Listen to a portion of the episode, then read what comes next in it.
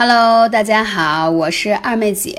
今天要跟大家分享话题，就是说在三伏天啊，灸透这里，我们一辈子要远离卵巢囊肿，这个是一个很重要命题。因为最近呢，很多的粉丝。可能是前段时间年初体检了，没太在意啊，现在都集中性来问我关于卵巢囊肿啊、肿瘤啊等等这样的问题。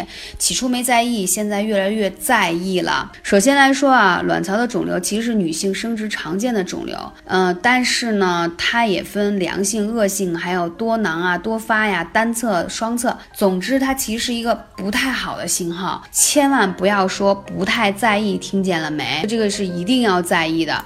首先，容易产生这样的原因，第一个就容易生气，爱生闷气。因为你知道吗？当你的肝气郁结的时候，肝气是一身之气机，全身的气机都紊乱了，不流动了，就会形成气结。而肝经呢，它循经的时候会走到这个卵巢上，所以它就形成卵巢囊肿。我这么讲，你明白了吗？所以为什么听我的节目你要开心？不开心的时候来听听二妹姐的节目啊，就是不要把病最后都。生在自己身上了。第二一个就是贪凉，就是爱穿那个露脐装啊，爱吹空调、吃冷饮啊。因为呢，寒呢，它会收紧在里头，会凝滞。凝滞了的话，它就会在子宫里头，它就会凝滞成一些肌瘤啊、囊肿这样的问题。还有就是说，你以前不太在意你的月经问题，提前、拖后，还有月经量少等等这样的问题，对吧？包括可能曾经做过人流的问题，它这个没有把里头的淤血、毒素排泄干净。它就会产生这些囊肿，因为当淤血与这个生气的气结还有寒湿勾搭在一起，它就形成了子宫肌瘤或者是卵巢囊肿问题。我这么讲明白了吗？第四一个成因是平时吃的比较油腻。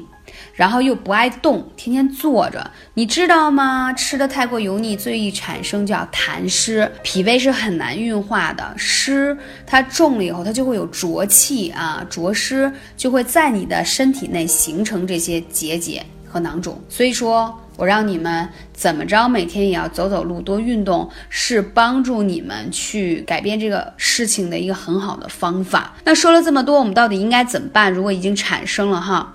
说了，艾灸对于这个方面非常非常有效，所以今天要说第一个穴位，我们一定要灸一下你的气海穴。气海呢，因为呢为生气之海，它不是生闷气的意思，就是说。当你的这个自己的元气不足的时候，阳气不足的时候，它就会导致形成一些结节。因为你如果气比较足，其实你遇到一些寒湿啊，或者是生闷气，或者是有些外因的因素，它是可以把它冲抵开的，明白吗？就是当你这个气不足了，所以才会产生这个问题。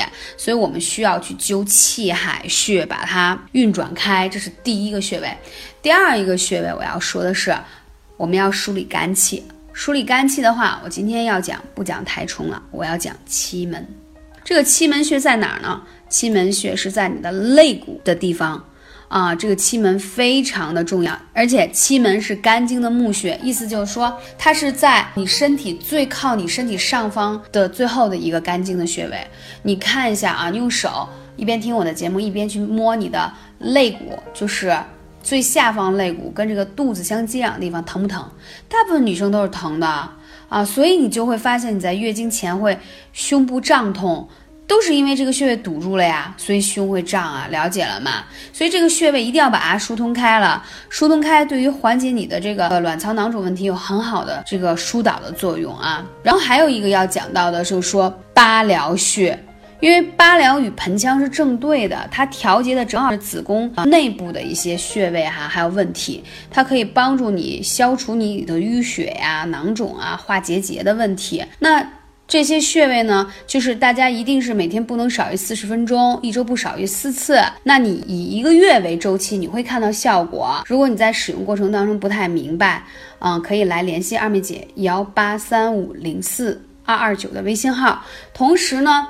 再说一下，就关于这个三伏天三伏灸灸这个卵巢囊肿，我刚才说的几个基本上是主穴，根据不同的体质，还有一些配穴。